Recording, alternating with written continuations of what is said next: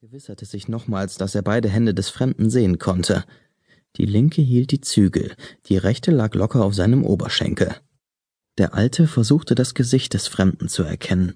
Die Farbe war merkwürdig, dachte er. Das war die Haut eines Mannes der Wüste.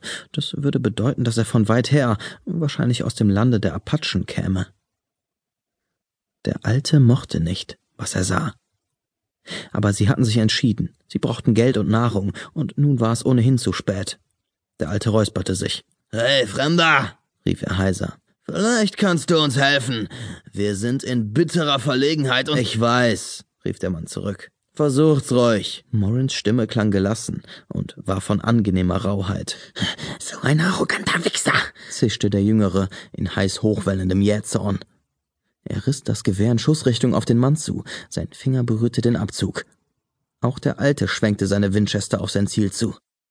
Drüben, etwa in Morans Hüfthöhe, flammte es viermal in rascher Folge hintereinander auf. Wie dumpfe Peitschenschläge klangen die Schüsse des Remington-Revolvers, ein New Model Army 44.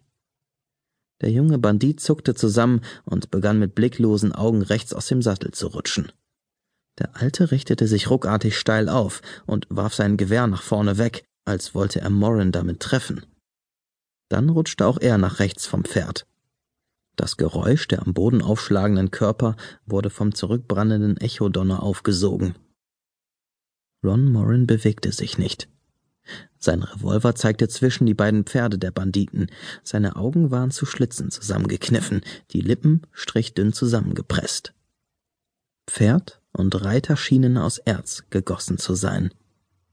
Ein letztes fernes Echo murrte in den Bergen hinter ihm auf, dann war es totenstill. Nach etwa dreißig ruhigen Atemzügen kam Leben in den stillen Mann. Die Sonne verschwand hinter dem Horizont und es schien schlagartig kühler zu sein. Ron Morin öffnete die Augen weit. Immer noch forschte sein Blick nach der kleinsten Bewegung bei den beiden am Boden liegenden Männern aber nach einem letzten kaum sichtbaren Verzittern waren sie still, ganz still. Ohne seinen Blick von den beiden zu nehmen, lud Moran seinen Revolver nach. Die leeren Hülsen steckte er in die hinteren Schlaufen des Gürtels. Dann glitt er vom Pferd. Bleib, murmelte er seinem Braunen zu. Er ging mit stachsig anmutenden Schritten auf die Banditen zu. Das Pferd des Jüngeren schnaubte fragend zu ihm hin, das andere hatte zu grasen begonnen.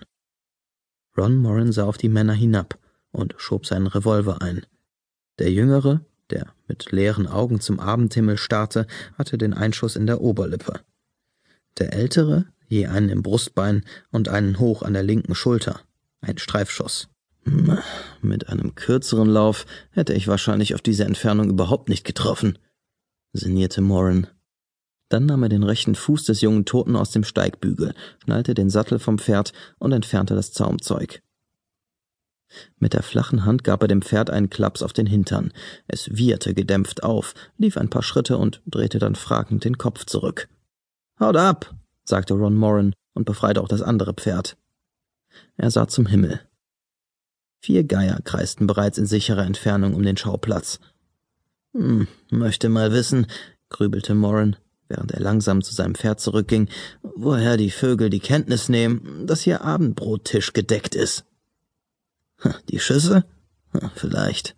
Er schwang sich in den Sattel, richtete die Nüstern seines Braunen nach Südosten und lächelte ein humorloses Lächeln zu den Geiern hinüber.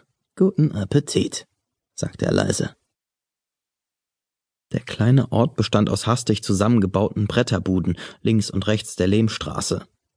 Ein Ortsschild gab es nicht. Ron Morin ritt über die hölzerne Brücke, die über ein schmales Flüsschen gebaut worden war. Die Bauweise ließ erkennen, dass Soldaten sie gebaut hatten.